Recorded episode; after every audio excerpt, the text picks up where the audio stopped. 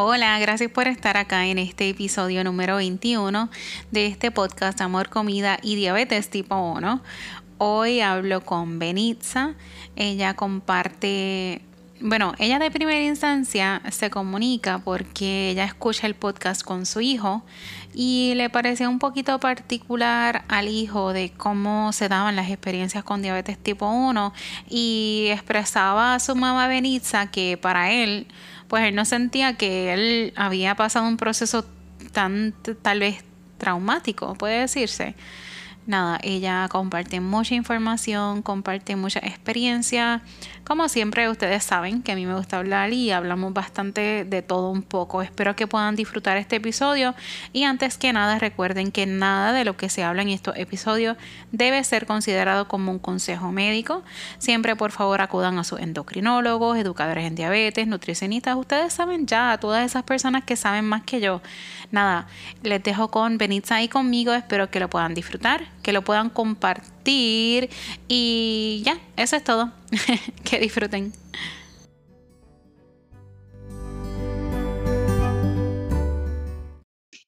Bueno, buenas, buenos días, Roxana. Mi nombre es Benitza. Un placer estar aquí contigo en este espacio. Te agradezco por la oportunidad. Eh, tengo un nene, un niño con 15 años ya, se llama Felipe Alejandro y tiene diabetes tipo 1 desde el 23 de junio del 2016. A los 8 añitos, pues fue cuando lo diagnosticaron. Eh, em, a diferencia de algunas otras, eh, ¿verdad?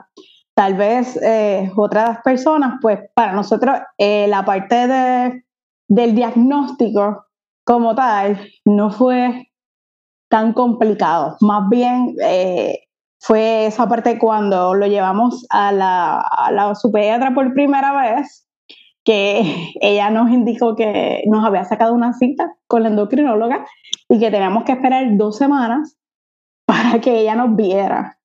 Eh, eso me chocó un poquito porque cuando llegamos al laboratorio, el, el, nene tenía 330 los niveles de azúcar en ayunas. Así que yo le pregunté a ella que cómo iba a hacer para, pues, para yo poder bajarle el azúcar en mi casa, en lo que llegaba la cita con la endocrinóloga. Y, y, entonces pues ella me dijo que tenía que hacer dieta y esperar por, por, por, lo que me dijera la endocrinóloga. Entonces pues yo me moví con otro, con otro pediatra que pues básicamente era el pediatra del nene, pero en aquel momento él no estaba disponible cuando surgió el asunto de, del diagnóstico con el nene, pues lo llamé inmediatamente con los resultados del laboratorio y a diferencia de la primera pediatra, pues él me dijo inmediatamente, ven a mi oficina, que lo más probable tu niño ya tiene el azúcar por 600. Y en efecto, llegué a su oficina, él vio los laboratorios, inmediatamente y me dijo, vas a coger al nene, vas a ir a tu casa, vas a coger una muda de ropa y no te vas a confesar con nadie, vas directito para sala de emergencia, que allí te van a estar esperando. Efectivamente, llegué a sala de emergencia y inmediatamente le hicieron las pruebas bien rápido y me dijeron, mira mamá, tu nene tiene 660 ahora mismo, eran las 2 de la tarde, y me dijeron, no te preocupes, todo va a estar bien y antes de las 8 ese niño va a estar en su cuarto. Y yo pues soy una persona que cuando recibe cosas así como fuertes, pues me armo un poco de valor y digo, bueno, ¿qué es lo que hay que hacer para que todo fluya? Y empecé, ahí mismo empezaron a, a empaparme de información de lo que estaba sucediendo, de lo que estaba pasando con el nene.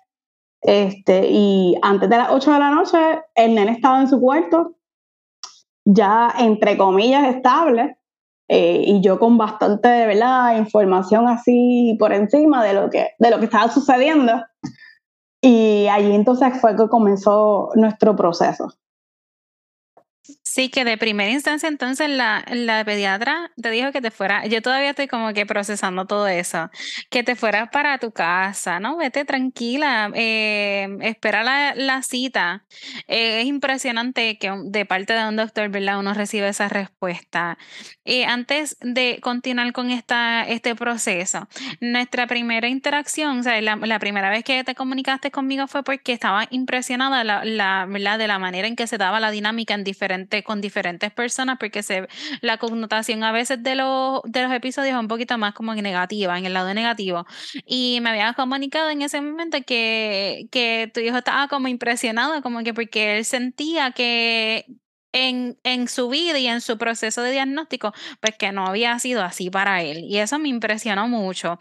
Si me pudiera abundar más o menos cómo él se siente como que bien, él se siente que tiene el tratamiento adecuado. Sé que tal vez me estoy adelantando un poquito, pero es que me, quedé, me, quedé, un poquito impresionada porque es, porque es cierto, pues cada historia es bien distinta, pero él tiene 15 años ahora y él no se siente que es una carga para él, es lo que yo entiendo. Pues mira, te voy a dar un resumen bien cortito. Él nació con sindactilia en su mano izquierda, que eso es pues que tiene los deditos, tiene piel entre medio eh, él tenía los cuatro deditos de la mano izquierda, los tenía unidos por piel. Eh, así que su primera visita con, con un especialista, con un cirujano de mano, fue a los seis meses de edad. Eh, luego de eso lo operaron la primera vez a los 18 meses, luego a los 3 años y luego a los 13 años. Tal vez ese proceso que nosotros tuvimos, pues quizás nos ayudó a, a pasar lo que luego tuvimos que pasar con la diabetes. Eh, entonces, cuando llegamos a la, a la parte de, pues, de que me lo estaba diagnosticando con diabetes tipo 1, pues para nosotros fue como, ok, vamos, ¿qué es lo que vamos a hacer? ¿Cómo lo vamos a hacer? ¿Qué necesitamos para que la estadía en el hospital pues sea lo que, lo justo? Eh, ¿Cuáles son las instrucciones? Eh, ¿Y qué sucede? Que en el hospital donde nos atendieron, pues había mucho personal.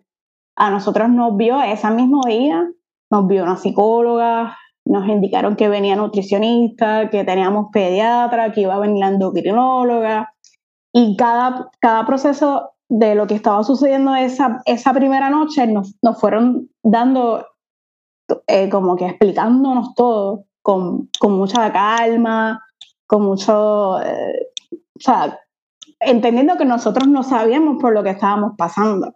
Exacto. Entonces eso nos ayudó a que yo no me puse ansiosa o me puse, este, simplemente como que confié porque todas esas personas me estaban hablando con mucha seguridad, me estaban dando mucha, mucha calma, me explicaron que yo no había hecho nada malo, que que la diabetes tipo 1 no tenía nada que ver con, con la alimentación. Ajá, que podía ser una cosa hereditaria, pero que si en el caso nuestro no había nadie con esa condición, pues que simplemente nos tocó. Entonces, pues yo quería que el nene estuviera, entre comillas, pues estable esa misma noche. Así que pues tomamos todo como más en paz. Y yo dije, bueno, pues yo tengo que, él tenía ocho años, eh, yo dije, yo tengo que, que, que él vea que, que, el proceso pues quizás va a ser un poco largo, es la primera vez que él va a estar hospitalizado eh, tanto tiempo, así que yo pensé que dije, bueno, tengo que estar firme para él, tengo que estar en paz, en calma, que él no me vea llorando, que no me vea nerviosa, que pues el proceso para él sea llevadero. lo más, exacto, lo más llevadero posible. Ya él está en una edad que entiende lo que está pasando a su alrededor, que me puedo imaginar ese, que era más aún la necesidad de permanecer en calma, porque ellos rápido absorben todo. Y, se preguntan qué es lo que está pasando. Fabi, Fabi estaba bien pequeñito para el diagnóstico de él, pero ahora que ya está un poquito más grande y está comprendiendo lo que sucede y las emociones sobre todas las cosas, él si me ve que hago así nada más que fronzo la cara, él me pregunta, ¿por qué tú haces eso? que, que te entienda totalmente. En ese proceso entonces de de la hospitalización, ¿cuántos días tuviste? ¿Sentiste que realmente te dieron la información que necesitabas? Pues estuvimos siete días en total. Eh, y sí sentí que en ese hospital donde yo estaba había un buen equipo para bregar con niños que tuvieran diabetes tipo 1. Eh, como te comento, tenían, o sea, nosotros nos vio nutricionista, nos vio psicólogo, nos vio pediatra, nos vio la endocrinóloga y todas las enfermeras que estaban con nosotros fueron muy, muy, muy amables, muy accesibles. Eh, gracias a Dios, pues nos tocó un cuarto solo. Eh, entonces, pues como yo sabía que íbamos a estar varios días, yo le llevé a él como que su ropa de cama, le puse en el cuarto eh, algunos posters, le llevé Lego. Él estuvo como que en el hospital, pero no estaba tan, tan mal la cosa. sí, se lo, se, lo, se lo pusiste en lo más familiar, lo más como que estamos aquí en el hospital, pero mira, estas cosas pues se hacen sentir como que estamos más en casa que, que en el hospital. Que qué bueno que, que hiciste eso, porque es que el hospital, el hospital es otra cosa, realmente estar Por eso sí. Sí, no todos los hospitales son iguales, ni las personas que, los que Definitivo. Y eh, pues yo tenía una libreta y fui anotando todo, todo desde el primer día yo empecé a anotarlo todo. Eh, pues como me habían comentado que había que estar evaluándolo cada cierto tiempo, haciéndole los dextros, no sabíamos qué era un dextro, no sabíamos qué, o sea, todo lo que estaba sucediendo pues era nuevo, así que empezamos a anotar todo. Este, cada visita venía la nutricionista, pues íbamos anotando. Me recuerdo que ella me dijo, tienes que estar pendiente porque no siempre la dieta que te van a traer va a estar balanceada. Puede que te echen dos jugos, puede que te echen dos postres, Así que yo te recomiendo, ¿verdad? Que si tú ves eso, pues eche un juguito para el lado, eche un postre para el lado y que vayas anotando lo que le está comiendo para que entonces, pues más adelante tengamos como que mejor idea de lo que está, lo que le está afectando a él en sus niveles. Claro.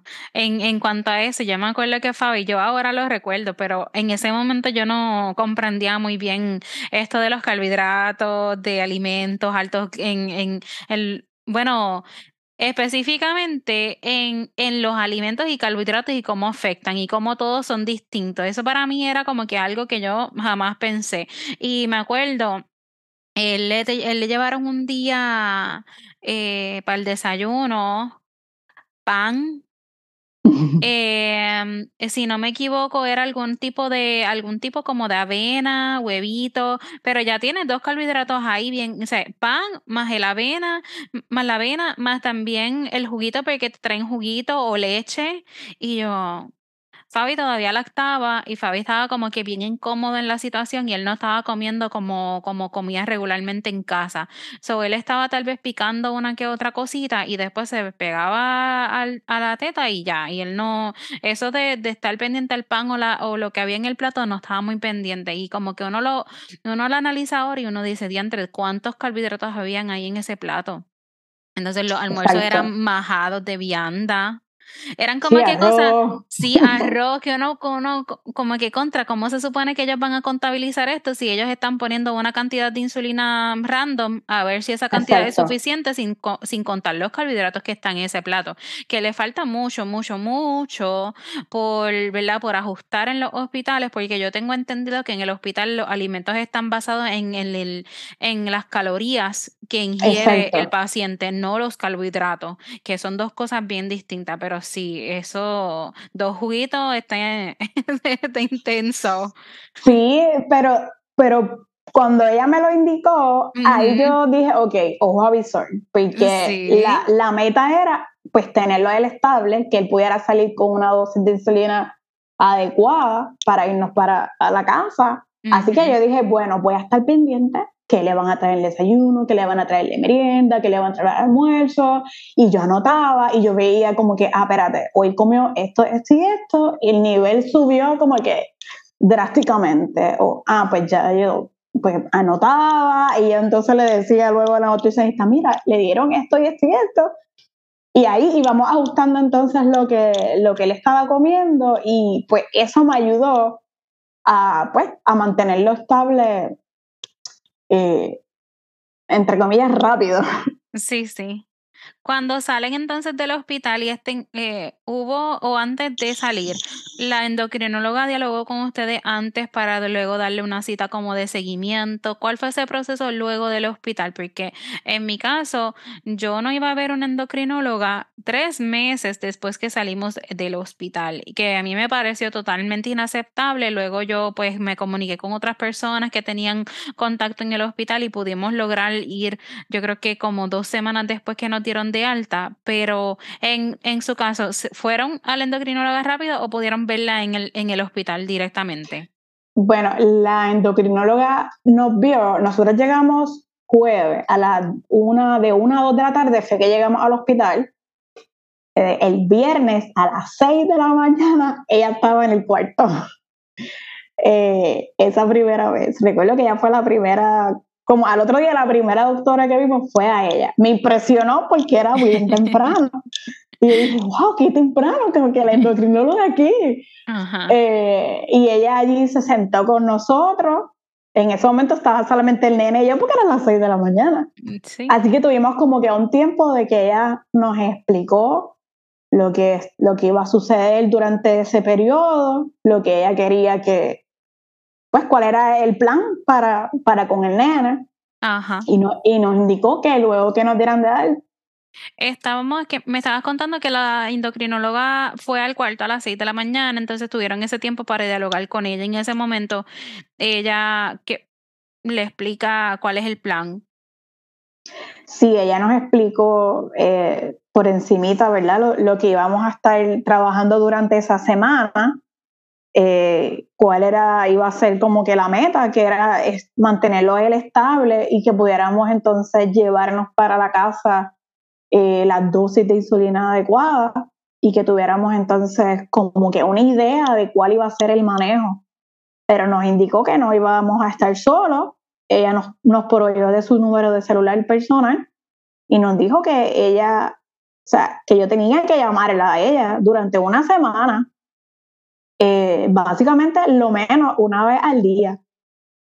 Yo tenía que llamarle a ella e indicarle cuál había sido el proceso, el, progreso de él durante ese día. Y que si yo tenía una emergencia, por ejemplo, una azúcar bien alta que no, no, no, no sabía qué es lo que estaba sucediendo, o si tiene una azúcar bien baja, pues que yo entonces tenía que llamarle a ella inmediatamente y notificarle, porque ella era la que me iba a dar entonces los ajustes necesarios. Wow. Eso me impresionó porque es la primera vez que yo tengo un número personal de un médico. Definitivo. sí, en este país eso es, a menos que no sea un amigo nuestro, eso es casi imposible. Eh, así que, pues vuelvo y te repito, me sentí como que más aliviada porque pues yo sabía, wow, ella es la que, la que conoce qué es lo que vamos a hacer y me está dando su número de celular. Pues yo estaba como que más confiada todavía de lo que iba a, suceder con, con, el nene. Y, y, en efecto, salimos del hospital con, ¿verdad? con las dosis adecuadas, con el plan de, de, nutrición, de lo que más o menos íbamos a comer. Obviamente salimos, no teníamos sensor en aquel momento, ni tampoco salimos con bomba de insulina, sino que salimos con escala eh, y pues con, con jeringuilla y con, con dos insulinas, la, la rápida y la lenta.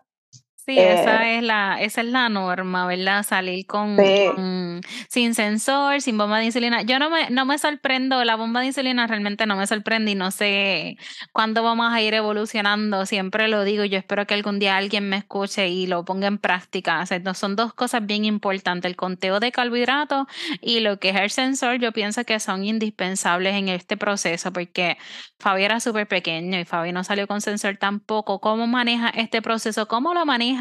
Felipe, me dijiste que se llama, ¿verdad?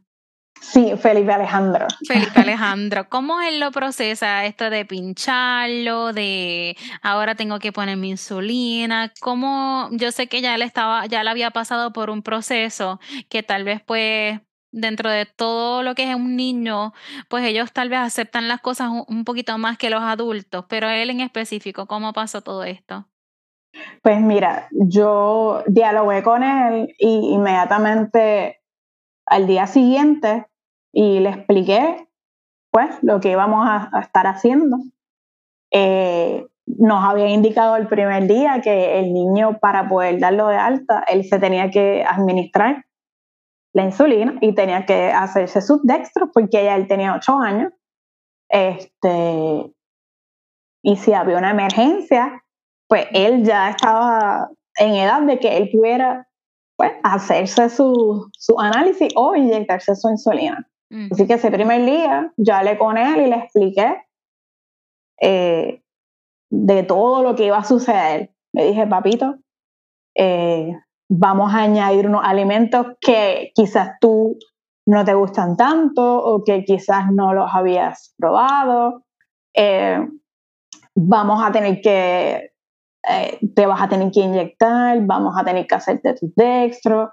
Yo necesito que tú confíes que yo voy a estar aquí, no te va a pasar nada, yo no te voy a dejar, aquí está pues tu papá, estamos todos para apoyarte, lo que queremos es que tú estés bien y si hay un camino para lograr eso, pues vamos a hacer que tú camines por allí. Así que él, pues, eh, como me ve confiada, me ve tranquila, pues él eh, actuó. Y yo sabía que lo que me estaban diciendo de la diabetes tipo 1, de que no tenía nada que ver con la alimentación, era cierta porque Felipe fue un niño extraño. Él no comía bizcochos, él no comía dulces, a él no le gustaba el helado, él no comía McDonald's, Burger él no le gustaba los fast food. La única cosa extraña que, que para nosotros te escucha en, otro, en otros episodios que es una tortura, una locura, es la pizza. Ay, sí, la pizza. la pizza, eso era lo único que él amaba, la pizza. Pero en, o sea, de ahí en fuera, eh, no era un niño como que de comer muchas cosas chatarra, no le gustaba la carne tampoco. Así que cuando lo diagnostican, yo le dije, papá, la proteína es, parte de la alimentación. Sí, so, en el hospital él empezó a comer mantequilla de maní. Y en un principio, pues, yo le dije, mira, no, sabe mala, ya tú comes maní, así que vamos a intentar la mantequilla de maní porque es parte de, los alimentos que puedes consumir libres en una merienda. Y él confió y actuó. Y gracias a Dios en ese, ¿verdad? En ese proceso del hospital, pues él fue bien, bien, bien cooperador. Un niño bien cooperador y, o sea, y añadió a su alimentación pues cosas que ni tan siquiera había probado, porque pues a veces que cuando ellos son así, pues mantequilla de maní, pues está bien, pues no te gusta, pues ok, pues no te la comas. Pero ya con el diagnóstico, pues era un alimento que, pues... Sí, había que añadirlo, había que añadirlo, no había, no había mucha opción. Yo te pregunto, porque a esa edad, ocho años, ¿en qué grado primero, segundo? Él estaba eh, me cogiste ahí. Quiero decir como eh, segundo, tercero. Seis, siete, ocho. Exacto, es como tercero. Yo creo que estaba en tercero, tercero y sí esa edad, yo fui maestra, ese fue uno de mis primeros grados cuando di clases, yo fui maestra. Y ese es mi, ese es mi grado favorito. Lo que es tercero, cuarto, esos nenes son como que están ahí. No están ni muy chiquitos, ni están muy grandes, están como que justamente ahí. Uno todavía tiene como que manera de moldearlo. Y te pregunto, porque dentro de todo, él ya sabe lo que es, pues, los alimentos de por sí. Qué bueno que no le gustaban tanto los, o sea, otros tipos de alimentos helado, que si bizcocho, que si todas estas cosas, porque Fabi, Fabi le gusta todo ese revolú. A Fabi le gusta y Fabi no fue, Fabi lo diagnosticaron al año y dos meses que él ni tan siquiera lo había probado todavía porque esa era la parte del, de, la alimentación de él.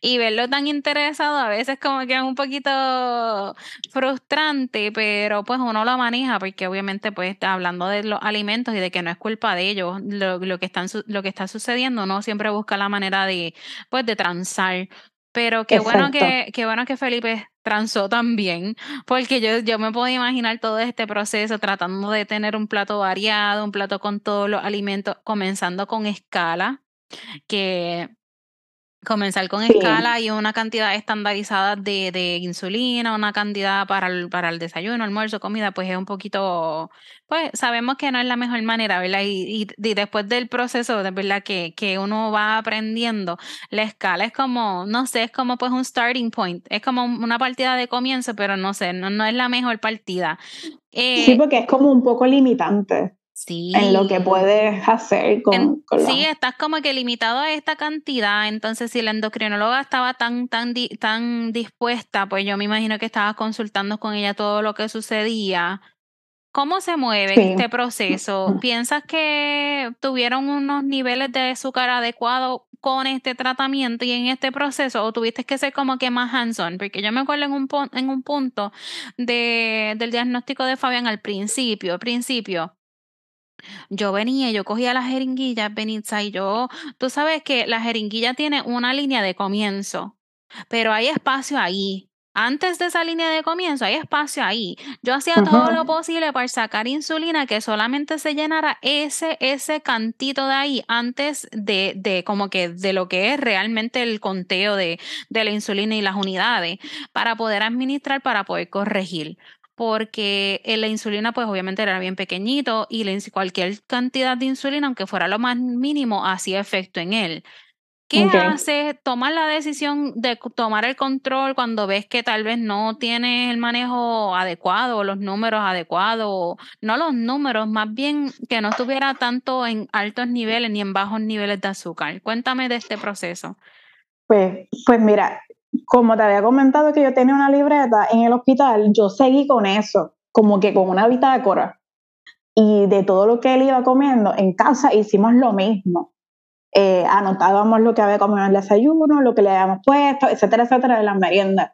¿Y qué sucede? Como la doctora siempre estaba con nosotros y nos iba ajustando los niveles, pues al principio, cuando le hicieron las la primeras, la glicosilada, salía como un nivel espectacular, eh, que sí, 5 punto algo, 6 punto algo, porque pues como yo lo iba anotando todo, entonces íbamos, como quien dice, añadiendo, quitando, y ella también eh, nos fue dando como que esa libertad, entre comillas, de, de poder entonces aumentar o disminuir la dosis, porque ella nos, nos, daba como que una escalita de, corrección que fuera, entre comillas, safe, para que, este, así que como él, vuelvo y te repito, no comía como que muchas cosas, entre comillas, este, muchas porquerías, como digo yo, pues no se nos hizo como que tan, tan, tan difícil. Eh, pues ya tenía ocho, que sus calorías pues eran bastante, entre comillas, elevadas. So, a veces en, el desayuno él podía tener su plato de avena con su jamón, con su huevo. Eh, a veces le poníamos hasta cuatro onzas de jugo en, el desayuno eh, y no funcionaba. Okay. Y entonces, pues, como la doctora siempre estuvo allí como tan pendiente, pues se nos hizo bastante llevadero ese proceso, al punto de que al año ella le colocó la bomba de insulina, porque nos dijo que estábamos haciendo un buen manejo pues, de la condición, que estábamos llevando eh, la alimentación bastante adecuada, sus niveles de, de la glicosilada siempre salían pues bien, y, o sea, al año ella nos colocó, nos dijo que sí, que, ya había visto que nosotras estábamos como que siendo disciplinados. Él estaba grande, estaba en la escuela, eh, él se inyectaba solo en la escuela, su insulina, sus dextros, todo. Él lo manejaba solito y pues él fue disciplinado con ese asunto de, de lo que iba, de los alimentos y, y de las correcciones, pues no fueron tan, como que los niveles de él no se dispararon tanto porque pues su alimentación estaba ahí bastante Sí, que tenían un buen manejo porque lo tenías todo anotado, porque anotar, anotar cómo afecta el azúcar si te comes un plato de avena y te pusiste dos unidades de insulina, pero viste que subió demasiado, pues ya sabes que no fue suficiente insulina para esa avena, que es bueno siempre tener una, yo, yo traté, Benitza, yo traté de anotar, pero era bien difícil, era bien difícil porque Fabi era tan pequeñito, Fabi no se comía casi nada del plato y si lo comía lo pellizcaba y era como que dos bocaditos de aquí, dos bocaditos del pan, que sí un poquito de jamón y era como bien impredecible a pesar de que pues obviamente nosotros teníamos un plan nutricional de, tres, de 30 carbohidratos por plato, desayuno, almuerzo y comida, que era demasiado también. Claro, sí, porque era para, eh, sí, era pequeñito, que entonces nos estaban pidiendo muchas cosas que no eran como que factibles en cuanto a su edad, pero qué bueno que lo pudieron lograr y qué bueno sobre todas las cosas que tuvieron la endocrinóloga ahí para ayudarlos, porque eso yo pienso que es la clave para poder lidiar con el proceso y contar con alguien que realmente tiene las respuestas que uno necesita. No llamar a, no sé, a, cualquier otra persona que pues le vas a contar sobre la situación y solamente va a estar ahí como de pa, un hombro para que llores un ratito y dale por ahí para abajo y sigue. Pero qué bueno que tuviste esa, ese apoyo. En la escuela, ¿cómo es el apoyo en la escuela? ¿Están dispuestas? Pues mira Felipe era un niño, bueno, es todavía un joven bien social, pero cuando era niño, pues era más social aún y era el querendón del salón. Así que inmediatamente nos surge esta situación, pues fue en verano, que para mí fue un éxito, porque yo pude lidiar con él todo ese mes de julio y poder tener como que un plan de lo que íbamos a hacer y que él estuviera seguro de lo que iba a hacer en la escuela. Eh, yo siempre le dije que él era un niño completamente normal, que él no tenía nada eh, anormal en su vida, simplemente que ahora íbamos a, a, vivir pues con una condición que iba a ser de por vida y que teníamos que mejorar algunas cosas, eh, pero que él era un niño completamente normal que no pasaba nada, que él se hiciera los dextros frente a las personas, si tenía que, que ponerse su insulina, no pasaba nada. Obviamente que si él no se sentía cómodo, pues él podía, ¿verdad? Hacerlo quizás apartado, en una esquinita. Así que yo inmediatamente me comuniqué con la escuela, le expliqué lo que había sucedido, que él ahora pues, había sido diagnosticado con diabetes tipo 1, que íbamos a tener que hacer algunos cambios, algunos ajustes, y en la escuela, como la adoraban todo el mundo, pues rapidito la directora no, me dijo, tú me dices todo lo que tenemos que hacer. Las maestras todas estuvieron bien dispuestas.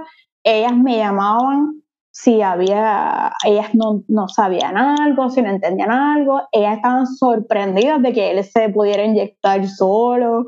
Había unas que no lo querían mirar porque le tenían miedo a las agujas. Este, y estuvieron todo el tiempo apoyándolo. Los compañeros de clase estuvieron todo el tiempo, lo velaban. Si lo notaban raro, se lo decían a la maestra, maestra Felipe está, está raro, está lento. Y entonces rapidito a la maestra le decía, Felipe, hazte la prueba para ver si había, si había algún bajón o algo así. Sí, claro. Eh, y estuvieron bien dispuestas a cooperar. Inclusive eh, mientras estuvimos en, el, hospital en el periodo de, diagnóstico, nos habían indicado que la Fundación Pediátrica de Diabetes eh, llevaba charlas a la escuela y que em, preparaban a, pues, a, las personas de la escuela para bregar con, niños con diabetes tipo 1. Yo se lo comenté a la directora y ella inmediatamente me dijo, sí, ponme en contacto, dime lo que tenemos que hacer, porque era la primera vez que había un niño con diabetes tipo 1 en ese colegio. Y ellos querían estar empapados de todo.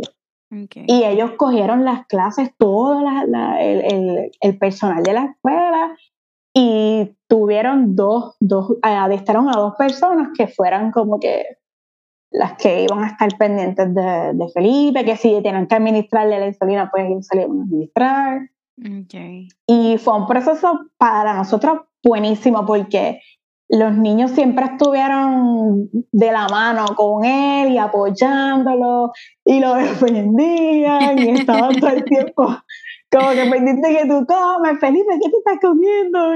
Y, a veces le llevaban cositas. Este, las mamás de los otros niños fueron excepcionales porque cada vez que había una actividad ellas me llamaban y me decía, mira, vamos a hacer esto y queremos saber qué Felipe puede comer, qué no puede, las cantidades. Y eso fue fenomenal porque siempre que había una actividad, pues ya yo le decía, ellos me llamaban y al otro, él, él estaba como si fuera un niño normal. Él se comía pues sus porciones, pero lo mismo que comían los demás. Y pues yo creo que, sí, yo creo que eso, pues, como él lo tuvo desde principio, lo ayudó a él a sentirse seguro con su condición. Porque desde, desde que empezó con la condición, pues él tuvo siempre a su alrededor personas que estuvieran apoyándolo, que estuvieran eh, ahí con él siempre. Él entonces tuvo esa seguridad de donde quiera que íbamos, él se sentaba en la mesa pa, y se hacía su dextro y se ponía su, su, su insulina. Y fue como que yo creo que ese proceso de, comienzo fue bien importante para que él se sintiera seguro de ahí en, adelante.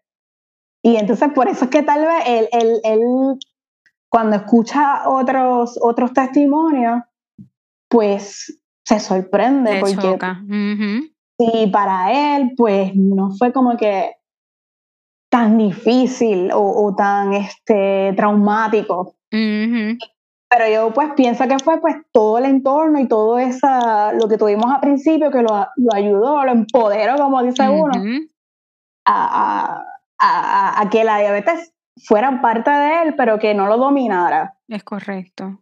Que no, no se sintiera inferior, que no se sintiera menos, que, Sí, ni se sintiera fuera de lugar dentro de esta situación, porque imagínese a un niño en tercer grado sacando una jeringuilla y poniéndose insulina y verificándose el dedo, es como que tanto. Pero de verdad que te soy honesta, me impresiona y yo le, le oro al Señor porque todo, todo lo que me estás contando sea parte del testimonio de Fabián también, porque Fabián empieza la escuelita próximamente y dentro de todo me siento segura, me siento tranquila, las maestras están muy disponibles, lo que es eh, el proceso de, del manejo de la bomba de insulina que va a ser distinto, tampoco él va a estar por ahí inyectándose ni nada. Ellos tienen bomba de insulina, sensor y demás, que hay un poquito más de pues de control en el sentido de que yo puedo estar también pendiente desde casa si estoy trabajando y demás, pero yo espero que todas estas cosas que me estás contando sean parte del testimonio de Fabián porque todos los niños necesitan apoyo, independientemente de quién venga, sea de un maestro, de un compañero de salón, de un doctor, necesitan personas que sepan no, y no tan solo que, y no tan solo que sepan, ¿verdad? Lo que es la condición, sino más bien que se muestren como un pilar dentro de este proceso, porque imagínense que fuera todo lo contrario que estuvieras asustada de este proceso, que los maestros estuvieran asustados, porque se da la situación, Benitza, que hay maestros que no quieren participar, que no, que dicen que eso no está pautado en su, en su rol como maestro, que eso no es parte de sus funciones, y alzan las manos y dicen que no, que no lo van a hacer. Que qué bueno que tuviste este proceso tan bonito y que él pueda sentirse en tanta confianza de decir, wow, entonces yo soy, yo estoy bendecido de que mi proceso fue de esta manera dentro de todo. Ahora, Exacto. Ahora en este, en todo esto, ¿verdad? Él está en tercer grado, él se mantiene, este colegio fue hasta cierto grado y después él se mueve a otro colegio. Sí, él estuvo allí desde pre-kinder hasta cuarto grado. Okay. Luego de allí, entonces yo lo moví a otro colegio. En ese otro colegio ya había un niño que tenía diabetes tipo 1, pero ellos no habían tomado ningún adiestramiento. Mm. Eh, lamentablemente nunca lo, lo, lo, tomaron. Yo traté de, de hacer ¿verdad? la gestión, pero nunca se pusieron de acuerdo en las fechas y nunca, lo, nunca hicieron el adiestramiento. Él estuvo allí hasta eh, grado 8, hasta octavo. Okay. Este, pero a pesar de que no hicieron el adiestramiento, pues también se mostraban eh, receptivos, eh, sabían pues de sus meriendas. Eh, él hacía soccer, en, ese, colegio había una clase de, soccer y siempre estaban bien pendientes. Antes de que él hiciera soccer le, le decían, mira, te tienes que hacerlo el, el dextro para que sepamos que estás en niveles. Para, o sea que, eh, aunque no tuvieron adiestramiento, pues siempre estaban también pendientes. Eh, entonces luego él se lo movía a otro colegio porque allí se acababa ese, no había grado superior. Y entonces actualmente donde está ahora hay una enfermera. Y donde está ahora hay, hay como tres o cuatro estudiantes que tienen diabetes tipo 1. Eh, así que pues él pues ha ido evolucionando sí, en la Sí.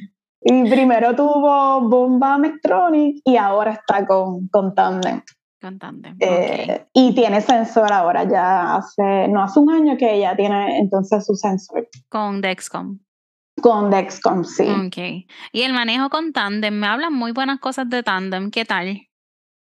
Pues mira, eh, para nosotros es un éxito porque veníamos con Mectronic y la manejábamos muy bien, pero también es como que mucho eh, más friendly, como está en el celular. Eh, ella se controla sola con el, con el, con el, monitor.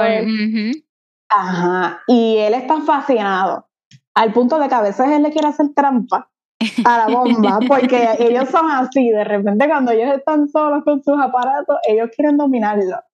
Y yo siempre le digo, tú no puedes dominar la bomba. ella, ella sabe lo que está haciendo. Tampoco, la doctora siempre le decía, Felipe, tú me puedes engañar a mí, pero la bomba me va a decir todo lo que está pasando. Mm, porque ella lo guarda todo. Ajá. a la bomba tú no la puedes engañar. Este, y él está fascinado porque pues él nunca ha tenido temor de, de mostrar su, su, equipo. Ajá, inclusive cuando él se viste, pues si tiene alguna actividad que tiene que vestirse elegante con camisa por dentro y todo, pues él se pone su bombita en la cintura y él, pues feliz. Ajá, pero entonces ahora pues más feliz porque no se la tiene que sacar para poder bregar con ella, sino que brega con el celular. Y sigue por ahí lo más, pues relax. Yo estoy loca que anteriormente Fabi usaba la bomba de él siempre ha usado Omnipod. Nosotros nunca hemos utilizado bombas tradicionales con cablería, pues por su edad. Pero la primera bomba que él tuvo no se comunicaba con el sensor. Entonces, para ese, para ese tiempo, yo lo digo como si hubiera sido hace muchos años atrás, pero no, eso fue hace como un año y pico atrás. Eh, había, nosotros utilizamos esto es como un DIY, esto es una, una, aplicación que se ponía en el teléfono para ese entonces, tú lo configurabas, bajabas todo y hacías que esos aparatos se comunicaran. Y lo único, a mí me fascinaba, era, era excelente para alguien que necesitaba que la bomba de insulina no tuviera cables y demás era brutal porque, porque tú lo, así mismo tú lo controlabas desde el teléfono, le ponía, yo le podía poner insulina desde el teléfono, inclusive hasta desde el reloj, yo tenía un iWatch y desde el reloj desde lejos yo le ponía 15 carbohidratos y venía y le ponía insulina desde el reloj, nadie se enteraba, solamente yo cuando escuchaba la confirmación de la bomba de insulina que sonaba, que hacía su pip pip y ya, pero la bomba de insulina que él tiene ahora está conectada a un celular pero necesito sacar, yo sé que es más discreto, pero no, no, quisiera como que tener que sacar el celular y como que quisiera que él andara con el teléfono y como que ya no tener que como que interferir tanto con él, porque el teléfono sí tiene que mantenerse al lado de él, porque si no, no recibe la, la, señal del Dexcom. Pero nada, vamos a ver cómo no brega con eso con las maestras, porque lo pienso más por las maestras, como que para, no, que para que no tengan que intervenir tanto con él y sacarle el teléfono y ponerle carbohidrato y volver a ponerle el teléfono como que no sé. Vamos a ver, yo estoy muy estresada por eso.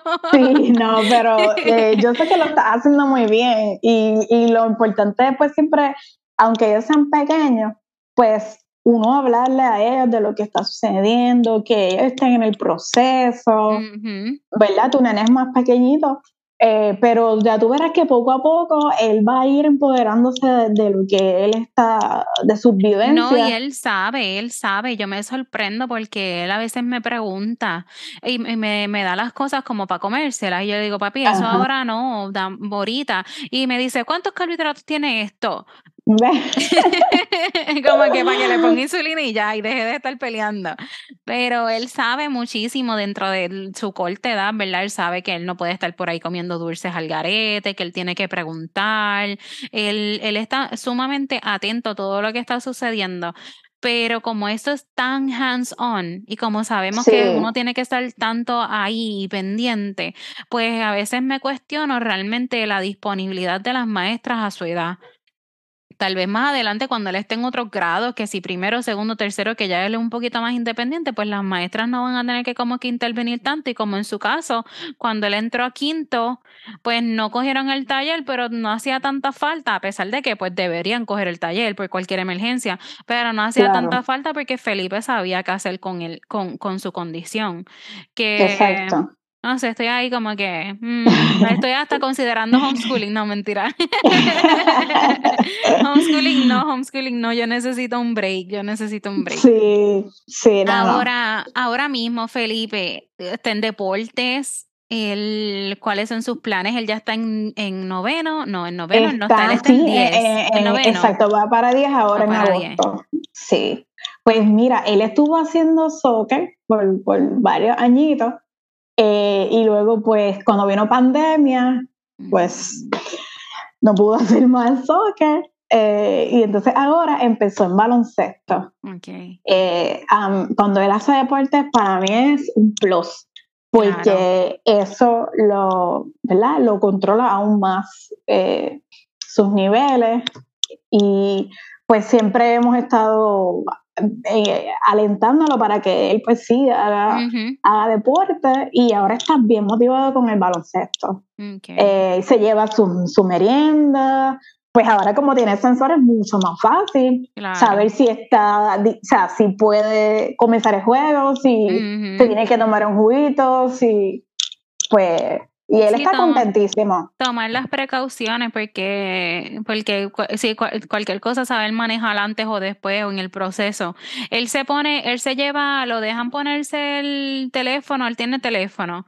¿Cómo hace para la bomba de insulina o para él, él? ¿Lo dejan quedarse con ella? ¿Se tiene que desconectar? Cuando está jugando. Ajá.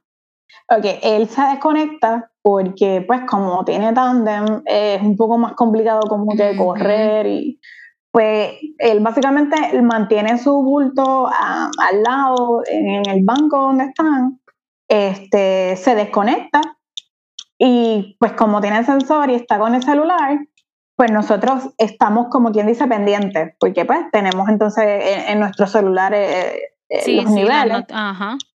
Y, y eso nos ayuda muchísimo, porque pues él puede estar allí cerca de donde está jugando, como se sienta en el banco, pues el sensor siempre está como que funcionando. Y en ese sentido nunca ha tenido problemas. Cuando él jugaba soccer, él, él no se quería quitar la bomba, él quería jugar con la bomba. Y nosotros felices, pero... Desconectaste, te puedes desconectar. Ajá, entonces, pues la bomba electrónica, entre comillas, como que más, más fuerte, más resistente que, que, además de que es a prueba de agua y no sé qué, que la de tandem. Pero yo siempre le decía, no, papá, o sea, quítate el, aparato porque se te cae corriendo. No sale volando, se encaja con uno de los, que están jugando. Pueden pasar mil cosas, pero qué bueno que están en otra etapa. Va para grado 10. Mi hijo grande va para noveno. Queda más complicada, ¿verdad? complicadísima, porque a pesar de que, de que lleva ya siete años con, con, ¿verdad? con su condición, pues yo siempre decía, pues qué bueno que él empezó temprano, porque así él va a continuar con su dieta y con lo que estamos haciendo, aprende. Pero entonces ahora que está más grande, que ya sí le gusta el helado, que ya come bizcocho, que le gustan las donas, que quiere, pues se me hace un poquito complicado porque, tú sabes, quiere pues hacer trampa. Ajá. Ajá, entonces ahora que está más grande, yo le digo, Felipe, debe darte vergüenza porque tú sabes lo que puede hacer y lo que no. Y entonces, pues yo digo, pues por eso mismo lo hace porque sabe eh, pues, lo que puede hacer y lo que no. Entonces, como tiene bomba, tú sabes, pues. Él piensa, sí, ellos piensan que eso, que eso es una varita mágica. Y no, yo le pongo, qué sé yo, 18 carbohidratos y dale por ahí para abajo. Sí, pues entonces ahora que está más grande, como que me ha dado un poco más trabajo con, con el asunto de, de tratar de que él entienda, sí, de que él entienda que, o sea, que no puede ponerse, porque me ha pasado que de repente tiene un poco alto los niveles, ya la bomba la administró, ya la bomba le corrigió, pero él se desespera y ¡pum! Se tira como si estuviera comiéndose algo. Ah, eso se llama en inglés. ¿Tú sabes cómo se llama eso? Se llama un rage ball. Eso se llama un bolo de, de rabia. De que me voy a, voy a bajar a estos niveles sí o sí. Pues eso me ha pasado ahora, en este periodo. y he tenido que sentarme con él y explicarle, porque ¿qué sucede? Se me da un bajón. Entonces, eso me ha pasado de madrugada. Gracias. Y yo, Felipe, no puedes hacer eso, es peligroso, le explico. Entonces estás de madrugada y ya tú ves, yo me tengo que desvelar porque yo no lo puedo dejar este, así, tengo que entonces empezar a, subir y a subir y a subir. Entonces cuando le digo, pero ¿qué pasó? ¿Qué tú hiciste? No, no hice nada. Cuando voy a la bomba, ¡pum! Él se puso este, un, bolo porque estaba, porque él quería que le bajara. Sí, entonces eso me ha pasado eh, en este periodo y he tenido que entonces sentarme con él y explicarle la importancia de él manejar bien esa bomba porque esa bomba le da vida, pero si él lo maneja como no es, pues entonces puede sucederle algo que no, que no queremos. Claro. Y estoy ahora en ese periodo de que él entienda que tiene que hacer las cosas bien. No es fuerte, esta edad yo no, no me quiero adelantar porque todavía a Fabi le falta muchísimo para eso, pero en comparación, las edades, en comparación con mi nene grande, esta edad, yo estoy loca porque pase esta edad. Yo recientemente estaba hablando con su papá, estábamos dialogando por unos asuntos de la escuela y demás, y yo le digo, yo no puedo, yo necesito darle fast forward a estos años, porque es como que es, tan complicado, uno no sabe ni cómo complacerlos ya. Si salimos es malo, si no salimos también es bien difícil, que no me quiero imaginar, más las hormonas, las hormonas están revueltas, más también añádele a eso una condición que hay que estar tan y tan, tan pendiente. Está bien, tiene su bomba de insulina, tiene su equipo, pero no por eso lo dejamos a su suerte a ver qué es lo que sucede, hay que estar como quiera súper pendiente a ello. Pero es parte del proceso, ¿verdad? Es parte del proceso y él de alguna manera, de alguna manera él va a entender que él necesita cuidarse.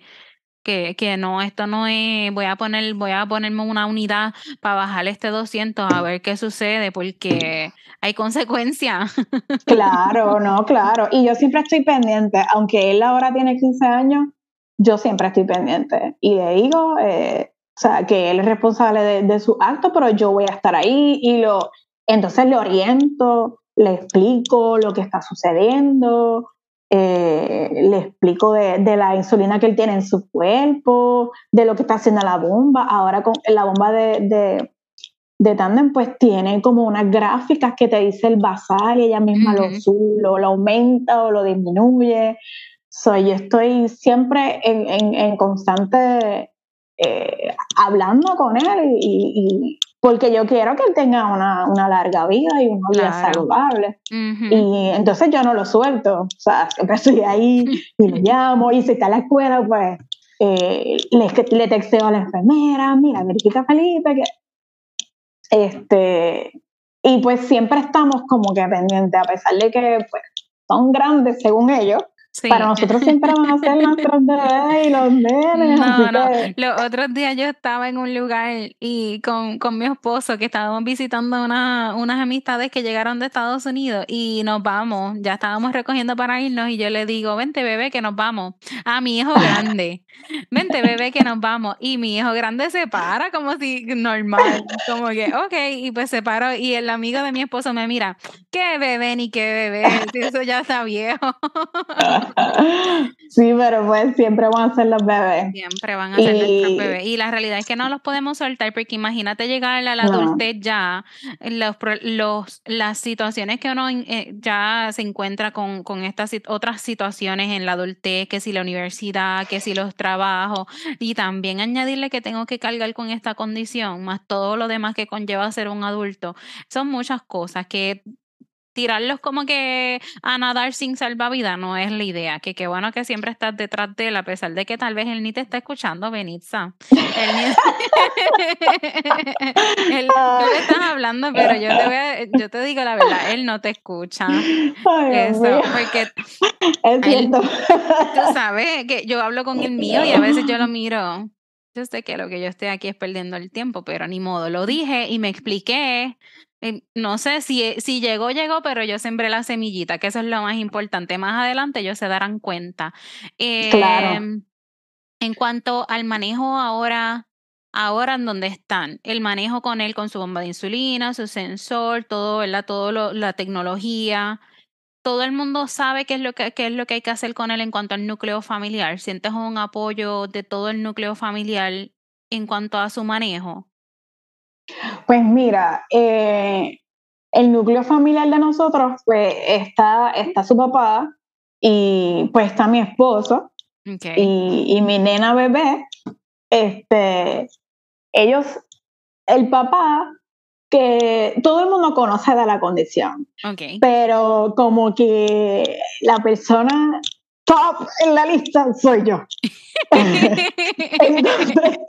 entonces, ¿qué sucede? Como él empezó a los ocho y él ha sido como que tan independiente, pues ellos como que, tú sabes, confían, saben todo lo básico. Este, están pendientes de lo que él va a consumir, eh, de las horas, le preguntan, ¿están bien esto? Pero sí, el apoyo es como más bien hacia él en, que, o sea, Felipe, acuérdate que pues tienes que comerle todo, que ya hiciste aquello, lo otro, vas para deporte, pero como que manejando la condición como tal, pues básicamente eh, estoy yo de primera y después está su papá. Eh, obviamente pues mi, mi, mamá, este, mi papá, mis hermanos, sí conocen toda la condición. Eh, inclusive cuando lo fueron a, conectar, mi papá y mi mamá fueron con, nosotros. Ok. Este, pero sí, ellos saben pues lo básico más o menos. Pero pues sí, yo siempre lo he dejado con, él, con, ellos. O sea, él se ha quedado con, mi papá y yo no, yo no he estado. Él ha viajado solo. Eh, y aunque ellos no dominan al 100% pues la condición, pues lo tienen a él y entonces lo usan como que de guía. sí, sí, le preguntan, ¿qué hago ahora, Felipe? ¿Qué vamos a hacer? ¿Y cuánta insulina? Sí, me puedo imaginar que es que ya está en una etapa distinta. Sí, pero lo ayudan con, sus meriendas, con la comida, o, Felipe, verifícatelo, ahorita la tenía bajita, ya te subió, e, eso sí, siempre están pendientes. Okay. Sí, es que es distinto porque las edades son, las edades, aunque parezca bien poco, es, es, gran, es grande la diferencia porque Felipe pues ya está set, como quien dice. Obviamente pues no le quita que es un niño, porque como quiera sigue siendo un niño y hay que estar súper pendiente de él, pero en cuanto a si alguien tiene dudas sobre lo que está sucediendo, pues él puede aclarar, no, estoy bien porque mira, estoy en 113 o estoy bien y voy a ponerle insulina para comerme la famosa pizza que nos encanta. Sí, pero, en mi caso, yo te pregunto porque en mi caso pues hay que orientarlo full, hay que darles el, toma, eh, la Biblia completa para que se instruyan ahí, se empapen porque pues la realidad es que el, el que vaya a encargarse de Fabián no puede saber lo básico porque él no sabe nada. Entonces, pues él no va a aclarar ninguna duda. Hay que saberlo todo. Que son muchas cosas, pero qué bueno que están, qué bueno que están bien, qué bueno que pudieron arrancar bien, porque realmente lo que les da esa ventaja es que empezaron súper bien. Y qué bueno que nos encontraste y que estás aquí compartiendo la historia y esperemos que esta historia se repita muchas veces más, porque qué bonito es que las personas que se encuentren en esta situación puedan decir, mira, empecé súper bien, la endocrinóloga me apoyó, los maestros me apoyaron, eh, o sea, todo lo que uno necesita realmente para tener éxito. Y no es por, y, y, no me malinterpreten en cuanto al éxito por empezar bien, sino más bien porque facilita totalmente el proceso. Claro, sí, porque el éxito no, en un principio no todo te va a salir perfecto, pero sí, como bien tú has dicho en otros episodios, si, si cuando tú estás ahí, en ese diagnóstico, en ese hospital, te explican y te dan como que una guía bastante completa de lo que está sucediendo o de lo que va a suceder, pues tú te quedas más confiada. más confiada. Pero si te tiran ahí a los leones, pues entonces uno, se, uno se pone, se desespera, se pone nervioso, se pone ansioso. Entonces, en la vida de, un hijo, lo que está en, medio, y estamos bregando con insulina, eh, o sea, estamos, los tenemos que dejar en, en mi caso, pues en la escuela, o, o, de repente si me pasa algo a mí, por ejemplo, que era lo que yo siempre decía, le decía a él, don Felipe, tú tienes que saber lo que estás haciendo, porque, y si a mí me pasa algo, si yo no, esa fue mi cantaleta los primeros meses de diagnóstico de mi hijo, porque papá es policía y él, pues estábamos en pico, estábamos en pandemia todavía, porque a pesar de que a Fabián lo diagnosticaron casi un año y pico después de que se diera todo el proceso de la pandemia, la pandemia no duró un año, la pandemia duró casi dos, entonces pues él estaba mucho fuera de la casa, pero yo decía eso siempre, si en algún momento yo falto, yo necesito que tú sepas por lo menos más, casi casi, casi al mismo nivel que yo, que sepas, o sea, es manejarlo, porque si algún día, y yo creo que eso es el temor de todas mamás que están pasando por esto, si algún día uno falta, ¿quién se va a hacer cargo o quién va a tomar rienda sobre esto? Y gracias a Dios, ¿verdad? Después de, después de mucho, puede, puedo, puedo decir que papá, mira, agarró y dijo, no, espérate, que yo ando con ustedes, que yo voy a tomar rienda sobre este asunto, que yo voy a aprender y poco a poco fue aprendiendo, pero obviamente pues eh, es como todo, es un proceso y no todo el mundo lo puede asimilar tal vez de la misma manera que otro. Y si es algo muy fuerte, es un hijo, eh, es lo más preciado, ¿verdad? Que uno tiene, que uno quiere cuidarlo de todo, de todo y de cualquier cosa. Entonces se topa con esta situación que no tiene nada que ver con uno, porque se topa con este diagnóstico y uno rápido se quiere echar la culpa o no entiende qué es lo que está sucediendo o no entiende el por qué realmente. Pero pero no, este, este inicio, y vuelvo, este inicio es, es primordial comenzarlo, ¿verdad? Bien, y digo bien, ¿verdad? Bien, bien suelto ahí, bien como que loosely, porque bien puede ser de, de, diferentes maneras. Bien puede ser que tuviste apoyo de otras personas que viven con la condición. Bien puede ser que tienes un apoyo espectacular dentro de tu núcleo familiar. Bien puede ser que tienes una endocrinóloga brutal, una nutricionista, un, un educador en diabetes que, mira, están ahí contigo. Y eso es lo que queremos, que puedan aprovechar, ¿verdad? Ese inicio, si es el inicio, si es el entremedio, si ya está, llevas 10 años con diagnóstico, pero este es el momento que tienes un buen equipo, qué bueno que lo tienes ahora, porque es mejor tenerlo ahora, ¿verdad? Que ya sea un poquito muy tarde y que no llevas un buen manejo de la condición. Pero yo pienso que, que de verdad que fuiste bendecida de poder comenzar, que yo sé que Felipe se, se cuestiona lo, los episodios. Sí, pero... Yo lo más complicado que, tú, que he tenido en todo este proceso ha sido bregar con los planes médicos. Pero eso otro tema. Mira, vamos a hacer una petición. Vamos a hacer una petición. Vamos a necesitamos a alguien que venga de, de, algún plan médico que se sienta a hablar conmigo y me diga qué es lo que está pasando. Porque mira que uno lucha. No, eso fue lo más complicado para mí. Inclusive en, en cuando estuvimos en el hospital, para yo sacarlo, pues tenía que tener la insulina.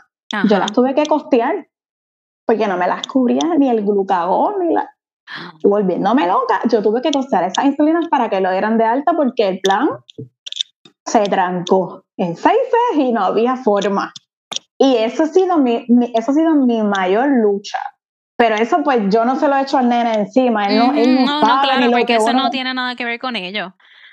Pero eso ha sido mi mayor, este, mi mayor lucha. Ha sido bien, bien, bien cuesta arriba en esa parte al punto de que hoy en día todavía las insulinas yo las tengo que comprar, yo las pago de mi bolsillo y he tenido que incurrir en, yo voy, yo envío una receta a Canadá y allá en Canadá me despachan las insulinas del nene y me las envían por correo.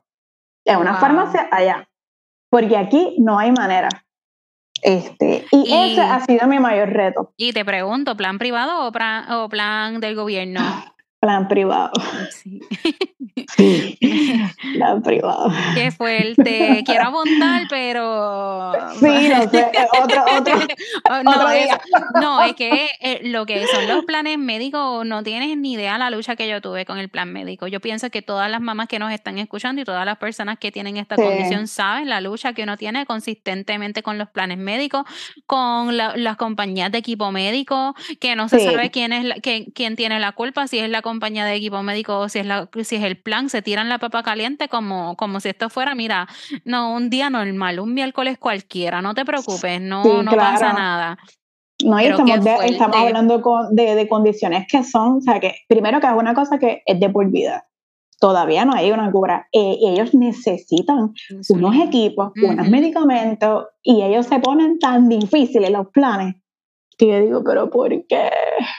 No, es difícil y por más que uno lo explique, ¿verdad? Yo no sé quién lo va a poder comprender o que, que, a, a qué uno tiene que llegar, qué realmente uno tiene que hacer como que movilizar para que alguien haga algo, porque yo sé que en los planes públicos, o sea, de gobierno, eh, ya hay una ley y pues eso lo, ya eso está establecido de que eso los protege y eso le brinda todo lo que ellos necesiten hasta cierta, hasta, yo creo que es hasta cierta edad, realmente no me sé muy bien la ley, pero yo sé sí que todo lo que Fabián usa está cubierto, pero pero la, como es plan privado, yo sé que funciona totalmente distinto y pues ya eso es un mundo muy, muy amplio de planes médicos. Yo trabajé con planes médicos en algún momento y yo sé de preautorizaciones, yo sé de procesación, yo sé de reclamos, porque los reclamos no surgen. Yo he tenido que llamar a farmacias y decir, mira, borra ese, borra ese proceso y, y ponlo de nuevo con otro código para que pueda entonces procesarse de manera correcta porque tú estás poniendo el código mal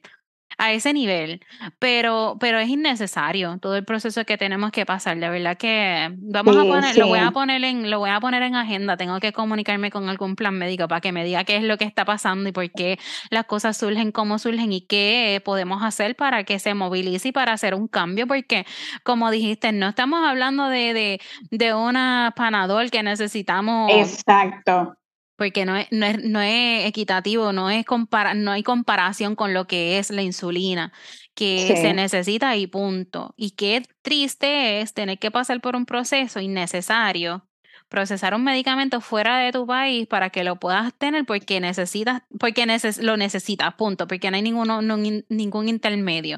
Lo necesitas porque si no, la, la vida de, de, tu hijo está en riesgo.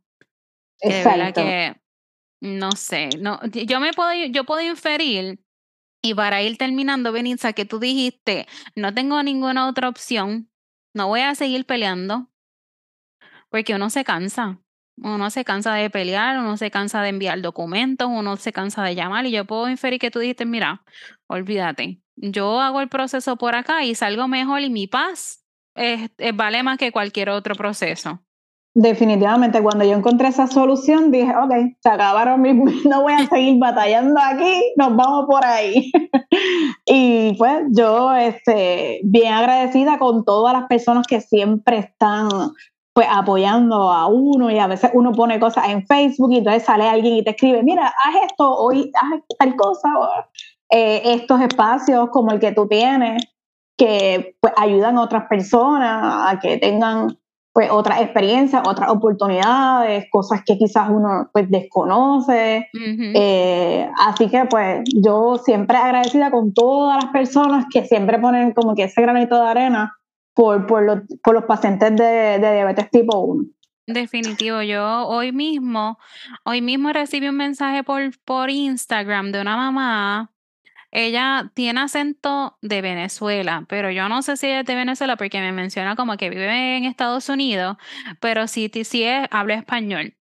Y estaba, estaba bien triste. En algún momento me escribió, en varias ocasiones me escribe y después no me escribió más nada y yo me quedé como que con esa, como que, ay, ¿qué habrá pasado? ¿Habrá podido solucionar? Y hoy por fin me escribió como que diciéndome y dándome las gracias, que ya estaba en proceso de pues, adquirir el equipo médico y demás, pero que estaba súper agradecida y que pues dentro de toda la situación que ella estaba teniendo, pues que era bien complicado como que expresarse y yo cuando recibo esos mensajes, yo digo contra, ok, otra confirmación de que realmente pues lo que estoy, estoy haciendo es válido y lo que estoy haciendo es necesario porque hay muchas, muchas, muchas personas que están súper solas en este proceso y muchas mamás sobre todo que están como que en este, en esta... Encrucijada. Sí, encrucijada, como que realmente quién va a entenderme si yo lo que hablo es de insulina y de basal y de carbohidratos.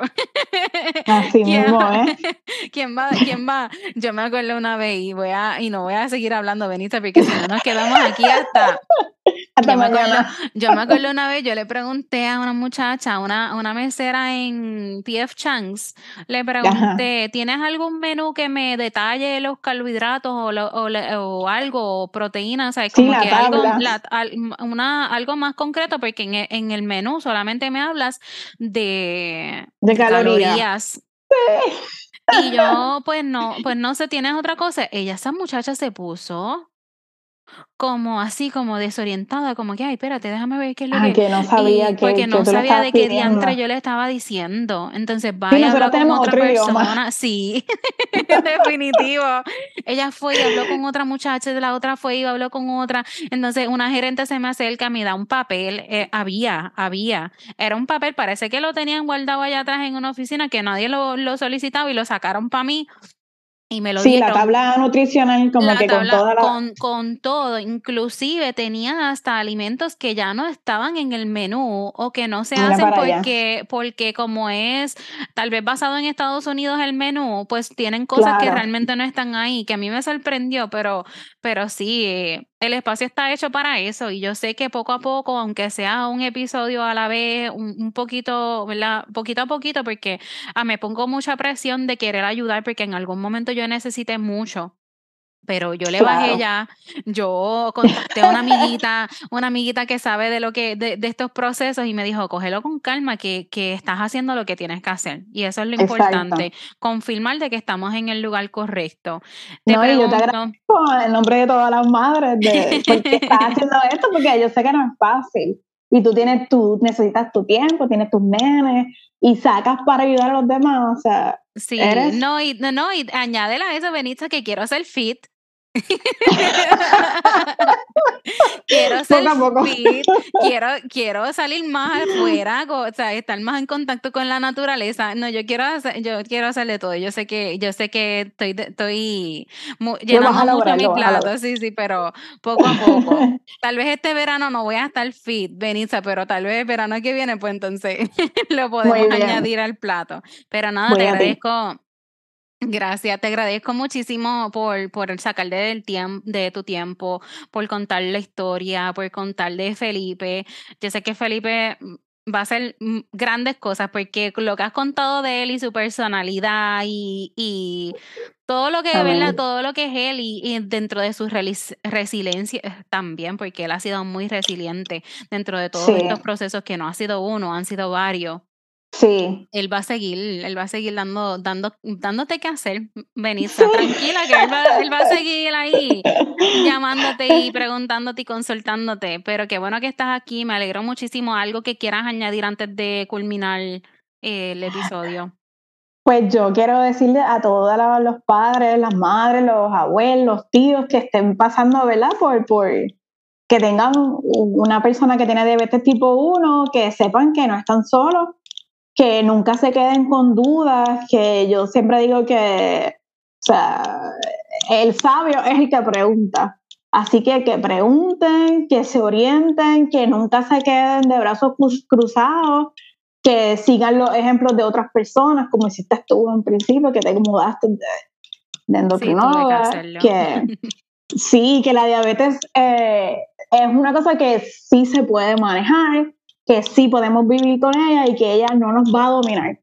Simplemente nosotros vamos a estar siempre allí, como quien dice, a raya con la diabetes y que, y que siempre va a haber alguien que, lo, que los va a apoyar, que nunca se queden eh, eh, solos, sino que siempre busquen esa, esa, ayuda, ese respaldo y pues agradecido de, de, la oportunidad que me han dado de estar aquí en este espacio. Es la primera vez que comparto así tanto sobre la diabetes de Felipe. Así que, pues, a todas las madres que nos están escuchando que también quieran compartir su experiencia, pues que se contesten con Rosana para que Definitivo.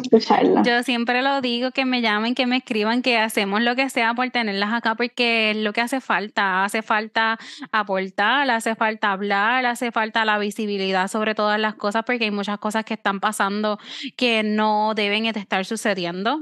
Simple ejemplo como el plan médico, que que sí, que se comuniquen y que, y eso mismo, que no están solos. Y añadirle a eso también que no, como dijiste, no se queden con la duda y si consiguen y si no consiguen a nadie, hagan la búsqueda. Si me están escuchando, escríbanme. Ahí está el grupo de apoyo de Sugar Free Kids, que hay muchos papás ahí en ese, hay muchos papás y también eh, personas con diabetes tipo 1 adultas que están ahí que están dispuestos a escucharlo, a aclararle, darle consejos no médicos, porque no damos consejos médicos, pero sí hablamos sobre nuestras experiencias y cómo tal vez manejan las cosas, pero que no se queden con duda, porque se quedan con duda y después de esa duda pasan a la conformidad, de como no pude aclarar esto, ah, pues esto tiene que ser así. La realidad que esa no es la, esa no es la idea. Por eso, sí, que nunca es demasiado tarde también.